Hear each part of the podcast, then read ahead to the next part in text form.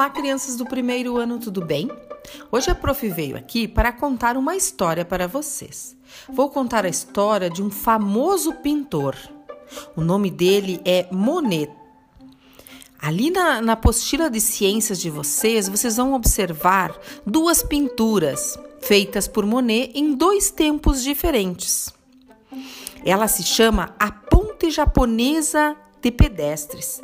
Pintada no inverno de 1899, a primeira imagem, ela foi feita sobre um cenário que Monet criou no jardim da casa onde morava em Giverny, na França.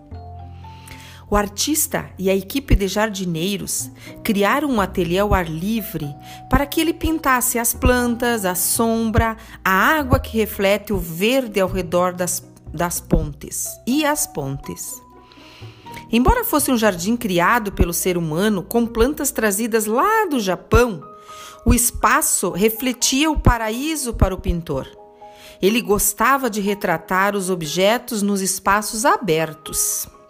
Então, no verão de 1924, Monet estava quase cego por conta de uma doença quando finalizou a ponte japonesa. Esse foi um dos seus últimos quadros expostos depois da sua morte. Nele, a ponte aparece coberta com flores, as árvores, os salgueiros, estão amareladas e na água as plantas aquáticas são poucas. As cores e as luzes ainda são quentes e harmônicas, imprimindo o contraste tão típico de suas pinceladas.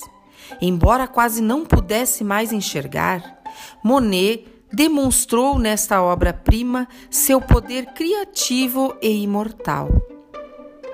Monet é conhecido por ab abandonar as pinturas somente em estúdios e realizá-las ao ar livre, reproduzindo a luz do sol e suas mudanças nas diferentes horas do dia e épocas do ano.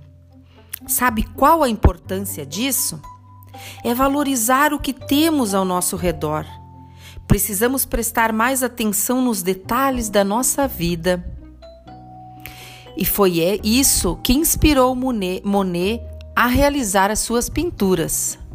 Então agora vocês irão observar as duas pinturas. A primeira feita em 1899, quando Monet tinha sua visão perfeita.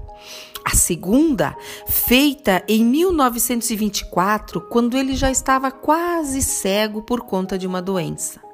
Observem as diferenças e converse com o pessoal aí de casa o que vocês percebem de diferente nessas duas obras.